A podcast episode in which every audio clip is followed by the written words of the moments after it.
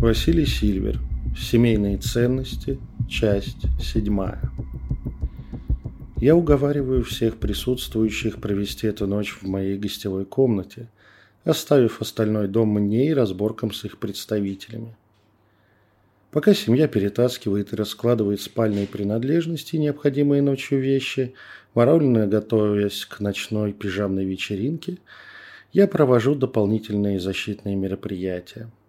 Старая добрая соль вдоль плинтусов и дверных оконных проемов. Создание единого контура. Расстановка артефактов и черчение на стенах, полу и потолке необходимых символов. Все это подключается к чарам и создает единую эшелонированную защиту. Сейчас я могу не стесняться после моей драки с дурманником. Все сверхъестественные разумные существа тут осведомлены обо мне. Для меня Давно уже это рутинный процесс, установка защиты на помещение. Это база. Нужно всегда, когда это возможно, иметь защищенное пространство, куда можно отступить, передохнуть и восстановить силы, если что-то идет не так. Напрягает, что энергетика места начала меняться, и ощущение спящего большого зверя изменяется. Он начинает просыпаться. Возможно, дело в смерти охреневшей нечисти в лице Алеши – но может быть и знаком приближающейся ночи. Закончив с подготовкой бункера для семьи, еще до заката, я решаю начать с наименее агрессивных действий. С выхода на связь с демоном Людмилы. Он за ней не бегает, навредить напрямую не пытается, так что есть шанс договориться миром по ее контракту. Я вбираю комнату Алексея для этой работы, благо реально в ней никто не жил по-человечески. Быстро зачищаю от остатков энергетики дурманника, ставлю минимальную защиту, которая позволит мне успеть вернуться из транса и закончить ритуал, если произойдет неладное. Теперь расставить всю атрибутику, надеть все регалии церемониальщика и вперед на переговоры. В центре замысловатой фигуры из пересекающихся линий, украшенной артефактами и свечами, я достаю срезанный Людмилой локон волос. Биоматериал поможет навестись на нужную сущу. Все глубже погружаясь в транс, я читаю формулы и активирую необходимые символы. Постепенно пространство в комнате за пределами защитных линий расплывается и погружается во тьму. Как я и думал, мой «любимый» в кавычках нижний астрал. В ушах звучит грозный, какой-то напряженный голос сущности – Походу, не любит здесь европейский церемониал. То ты, маг, посмевший обращаться ко мне, демону из нижних кругов ада. Громыхающий в качестве спецэффекта гром бьет по ушам. Ох уж эти сущие позеры. Преклони колени перед владыкой легионов демонов, принцем ада и повелителем смертных. Энергетические колебания голоса кажутся мне знакомыми. Где-то их уже слышал, чувствовал. О, блин, неужто? Вот так встреча. Ну, с коленно-локтевыми позами я пока подожду, владык демонов и так далее. Или ты меня позабыл, Агрил Харав Хайн? Имя изменено. Я Подбоченившись, откровенно выпендриваюсь, благо я очень неплохо знаю эту сущу, и теперь ее пафос вызывает у меня иронию. Я вижу, ты круто приподнялся в демона Гоэти и заделался. Сильвер, ты что ли, чертяга? Умереть не встать. Какого... То есть, э, что тебя ко мне занесло? Весь антураж и пафос в миг слетает с демонов. Вот теперь можно нормально общаться. Блин, как давно не виделись. Не заглядываешь старому товарищу, совсем позабыл. С этой сущой мы в свое время очень неплохо зажигали как в Нижнем Астрале, так и в физическом мире. А Грил – демон-авантюрист, клейма ставить негде. Мы посвящаем некоторое время дружескому обсуждению и подележке, как у кого идут дела, воспоминаниям прикольных моментов совместного прошлого, после чего я все-таки перехожу к делу. Мне нужно, чтобы ты аннулировал договор Людмилы. Я оставлю вопрос ребром. Да вообще не проблема. Там и договора нет. Так, добровольное пожертвование. Ничего серьезного. Я даже оставлю ей эффект снятия тяги к наркоте. Пущай радуется, коль такие люди за нее просят. Мы с демоном хором заржали. Это был наш локальный мем про «такие люди просят». А что у тебя там творится-то? Чувствую, ты не из привычного места выходишь. Достаточно коротко я описываю Агрилу ситуацию в семье Виктора и свое участие в их проблемах. Вот тут демон прям загорелся. В прямом смысле слова. Гребаная тяга к спецэффектам его не покидает. Теперь он меня уговаривает дать ему возможность поучаствовать в охоте. Я, поломавшись, конечно, для вида, соглашаюсь призвать его на развлечение. Мне любая помощь тут не повредит. Комната постепенно возвращается в привычное состояние, я модифицирую ритуал под призыв на территорию этого дома и земли вокруг страшного и ужасного демона. Солнце уже садится за окном, скрипы и шорохи дома выходят на первый план в моем восприятии. Взвинтив до максимума защиты, я отправляюсь на разборку с местной паранормальщиной. Первым мне попадается неупокой любовницы Виктора – Грустная девушка стоит перед лестницей, ведущей на второй этаж к жилым комнатам. Ее полупрозрачная фигура с пятнами крови вызывает больше жалость, чем страх. Но я улавливаю агрессию от того, что он держит в руках. Я успеваю прикрыться от первой атаки, максимально уплотнив щиты. Из клюка на руках девушки на меня бросается небольшого размера упырь, но на удивление раскачанный и злобный. Разворот, пуская его энергоструктуру по касательной к защитам, сделав шаг и разворот в сторону. В спину твари обью парализующим заклятием. А резко вышедший на эфирный план Агрил расправляется с упырем в два движения, поглотив его энергию. После стремительной атаки демон снова поднимается ближе к границе астрала. Тоже мне Байрактар.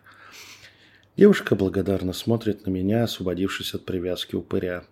Она начинает растворяться в воздухе, явно уходя на упокоение. Одними губами она произносит «Передай, я его люблю и за все прощаю». После чего уже исчезает навсегда. Следующая встреча – это похотливая суща от Алены. С ней мы пересекаемся в зале. Темная, тяжелая, антропоморфная тень нависает надо мной. Тут я без колебаний рублю энергетическим мечом снизу вверх. Отработанный ИАЙ, удар из ножен – нарушает структуру тени, а Грил довершает дело, не давая раненому демону уйти глубже в астрал. 3-0 в нашу пользу. Остается неупокой Ольги Красавицы. Вот его я нахожу только снаружи в саду. Бывшая красотка в своем призрачном виде совсем потеряла привлекательность. Искореженная злобой и жаждой мести, с морщинистой кожей, сочетающейся с отеком из утопленного тела, она бросается на меня, визжа как банши. Когти на ее руках пытаются вонзиться в мое энерготело. Я ведет голод и злоба. Я отпрыгиваю в сторону от пути упырихи и наношу удар сзади в голову, пронзая ее лучом энергии в руке, как шпагой в глубоком выпаде. Вой твари оглушает всю округу. Она начинает дергаться, и ее контуры расплываться. Резким движением я вытягиваю энергетический клинок обратно и перечеркиваю шею призрака – Голова отделяется от тела, чем тут же пользуется мой демон поддержки. Хрум-хрум. Приятного аппетита, дорогой друг. Самое опасное тут мы победили. Семья свободна, надо будет их энерготела подштопать и порядок. Внезапно перед нами, загораживая проход обратно в дом, вырастает призрачный силуэт могучего волка.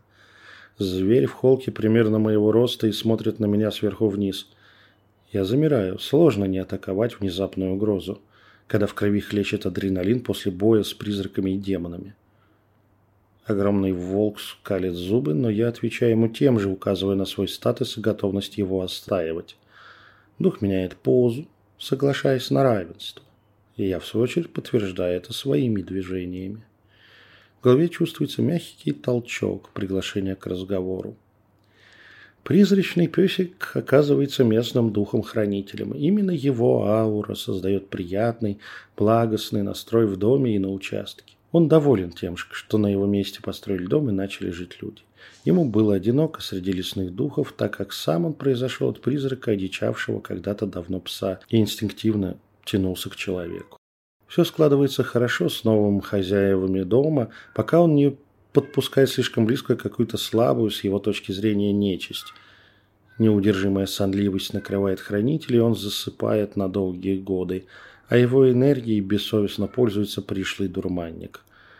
Прочитав по моей энергетике судьбу обидчика и получив подтверждение его смерти от меня, дух-хранитель благодарит нас за проделанную работу по защите дома и семьи.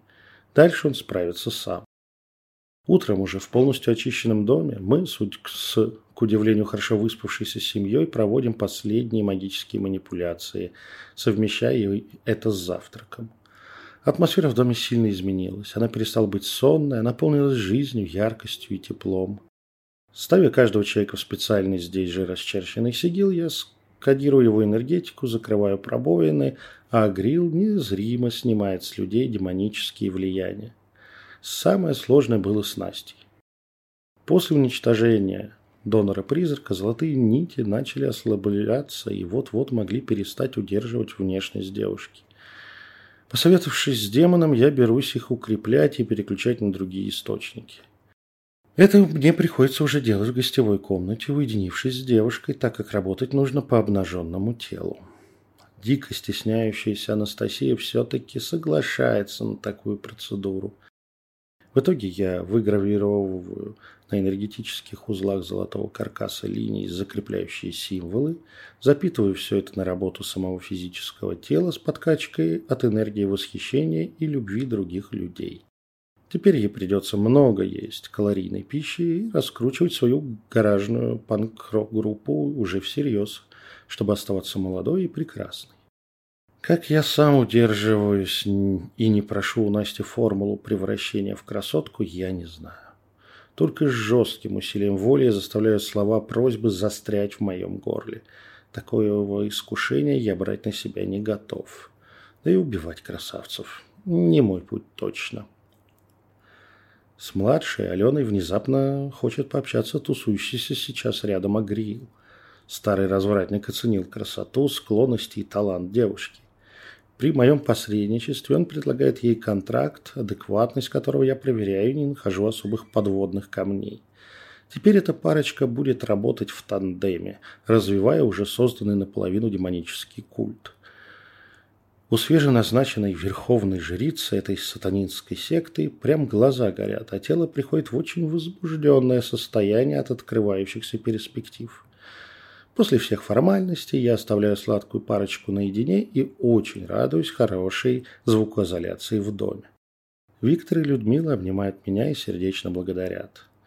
С Виктором я уединяюсь в кабинете, где передаю слова его бывшей любовницы. Впервые я вижу, как на его глазах выступают слезы.